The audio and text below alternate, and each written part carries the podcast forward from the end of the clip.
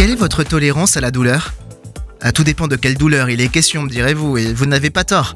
Se cogner le petit orteil dans l'angle de la table basse fait très mal sur le moment, mais ce n'est pas comparable à ces souffrances de dos insidieuses qui peuvent littéralement paralyser une partie de la vie quotidienne, ne serait-ce que pour prendre son enfant dans ses bras, rester assis au bureau ou même dormir à l'horizontale dans son lit. Rick Warren, pasteur américain faisant partie des personnalités les plus influentes aux États-Unis, a pu écrire Il ne peut y avoir de croissance sans changement, de changement sans peur ou perte, ou de perte sans douleur. Oui, il y a des douleurs salvatrices. Parfois, quand ça fait mal, c'est que quelque chose de bon se produit, comme lorsque nos os grandissent à l'enfance.